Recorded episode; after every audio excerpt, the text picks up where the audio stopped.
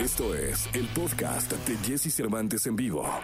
Porque todos necesitamos consejos y más cuando de dinero se trata. Finanzas con Josué Denis en Jesse Cervantes en vivo. El querido Josué Denis, no la hagas de Tox and Wings, it's the Woolworth.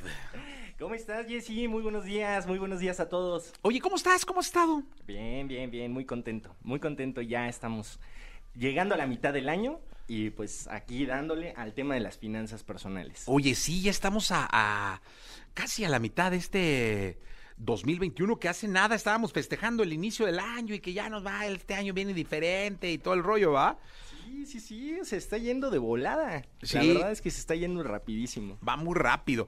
El tema de hoy es muy bueno porque habla de administrar, habla de organizar, de planear, pero básicamente de administrar las finanzas personales. Es decir, no hay, yo creo que no hay nada mejor para llevar una vida estable, con bienestar y donde tu preocupación sea otra que administrar tus finanzas personales, mi querido Josué.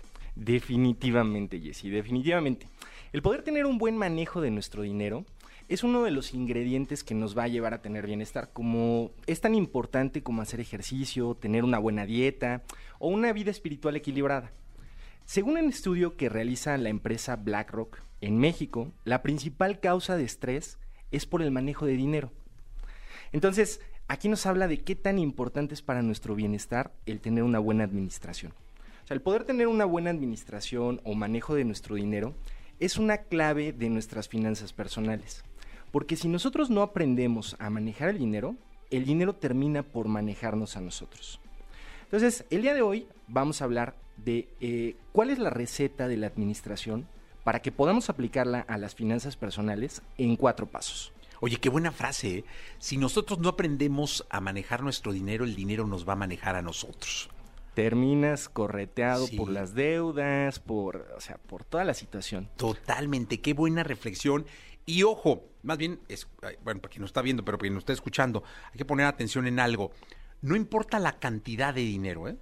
Puedes administrar desde el capital que la vida te dé, que puede ser poco, mediano, mucho, como sea. O sea, no hablamos de, un, de una cantidad, o no tiene que ser mucho para que lo administres, ¿no me equivoco, Josué? Sí, claro. O sea, definitivamente una mala administración puede estar en todos los niveles. En todos los niveles. Adelante entonces. Entonces, el primer paso de la administración que nosotros debemos de aprender a aplicar a nuestras finanzas personales es el, el poder eh, tener un control. Eh, nosotros tenemos un control de nuestras finanzas personales cuando llevamos un registro de las finanzas. Es decir, si nosotros aprendemos a registrar cómo gastamos, en qué utilizamos nuestro dinero y cómo lo vamos administrando, esto nos va a ayudar a definir en qué podemos recortar, en dónde podemos aumentar y qué es lo que podemos hacer o dejar de hacer con nuestro dinero. Entonces, este es el primer paso que debemos de aplicar. No importa si nunca has escuchado un podcast o si eres un podcaster profesional. Únete a la comunidad Himalaya. Radio en vivo. Radio en vivo. Contenidos originales y experiencias diseñadas solo para ti. Solo para ti. Himalaya. Descarga gratis la app. El segundo paso es la planificación. La planificación de nuestras finanzas personales es saber en dónde nos encontramos de manera inicial, hacia dónde queremos llegar y cuál es el camino que debemos de tomar para lograrlo. Y con esto me refiero a que, por ponerte un ejemplo, si tú tienes deudas, debes de saber cómo es que vas a liquidarlas. Pero tal vez eh, tus gastos no te permitan liquidar tus deudas. Entonces lo que debes de hacer es reducir tus gastos para empezar a liquidarlas. Pero tal vez en el camino te das cuenta de que ya no puedes reducir más tus gastos. Entonces lo que debes de hacer es aumentar tus ingresos. Entonces, planificar es que tú puedas tener una visión de cómo vas a lograr tus objetivos financieros. Sí, muy bien. Paso uno, control. Paso dos, planificación. Es correcto. El paso número tres es la organización. Y con esto me refiero a que debemos de ponerle a cada peso un destino. Entonces, para mí en las finanzas personales existen siete aspectos importantes que debemos aprender a considerar y a organizar con nuestro dinero.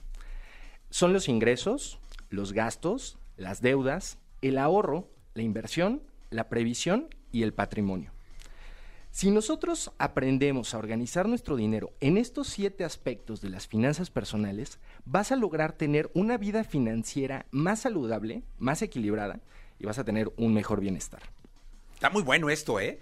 Este, como parte de la organización, deberíamos de luego subir los cuatro pasos y, eh, eh, la organización poner los siete pasos que dice Josué, porque creo que son terminan siendo fundamentales. Insisto, no tiene que ver la cantidad de dinero, eso lo, lo estoy recalcando para que lo vean. ¿Cuál sería el último?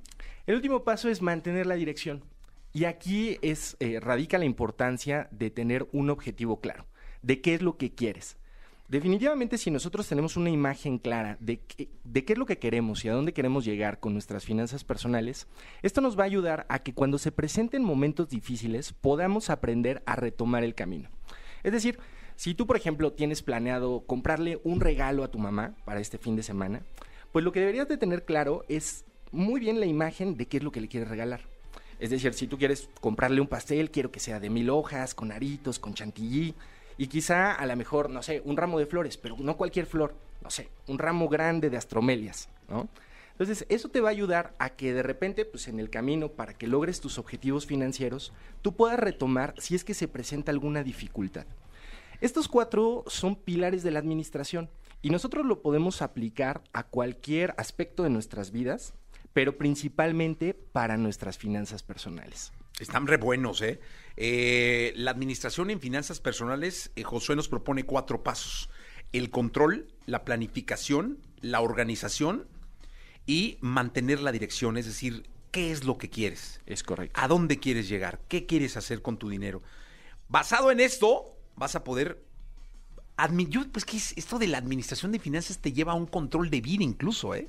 Sí, sí, sí, la verdad es que cuando tú tienes organizada esta parte, eh, o sea, más bien, el no tenerlo organizado es una carga de estrés, de preocupación, que quizá te, te tiene bloqueado, que te tiene eh, con otro tipo de, de, ocupación y no te permite ser una persona más productiva, ser una persona más empática con tus seres queridos. Entonces, si tú te administras bien financieramente hablando, tú vas a poder mejor, eh, tener un mejor tiempo para disfrutar con, sus, con tus seres queridos, para poder aprovecharlo en el trabajo. Y, y, pues es algo que nosotros debemos de hacer. Sí, totalmente, Josué. Muy bueno, ¿eh? Como siempre. ¿Dónde te puedes localizar? Claro que sí, me puedes encontrar en redes sociales como Josué Denis, con Z y guion bajo al final, en Facebook, Twitter e Instagram. Que si no les dejas alcancías a las mamás. Claro que sí, claro que sí. Tenemos dos bonitas alcancías para las personas que nos llamen con todo gusto sí, y nos pues, escriban aquí en las redes sociales de EXA, les vamos a estar regalando unas alcancías. Un, dos alcancías, ¿no? ¿Al, ¿Al, WhatsApp de la estación puede ser? Sí, claro. Perfecto, ya está de Capital Advice, ¿no? Capital Advice, correcto. Perfecto. Mi querido José, muchas gracias. gracias, Jessy. Muy buen día para todos. Escucha a Jesse Cervantes de lunes a viernes de 6 a 10 de la mañana por EXA FM.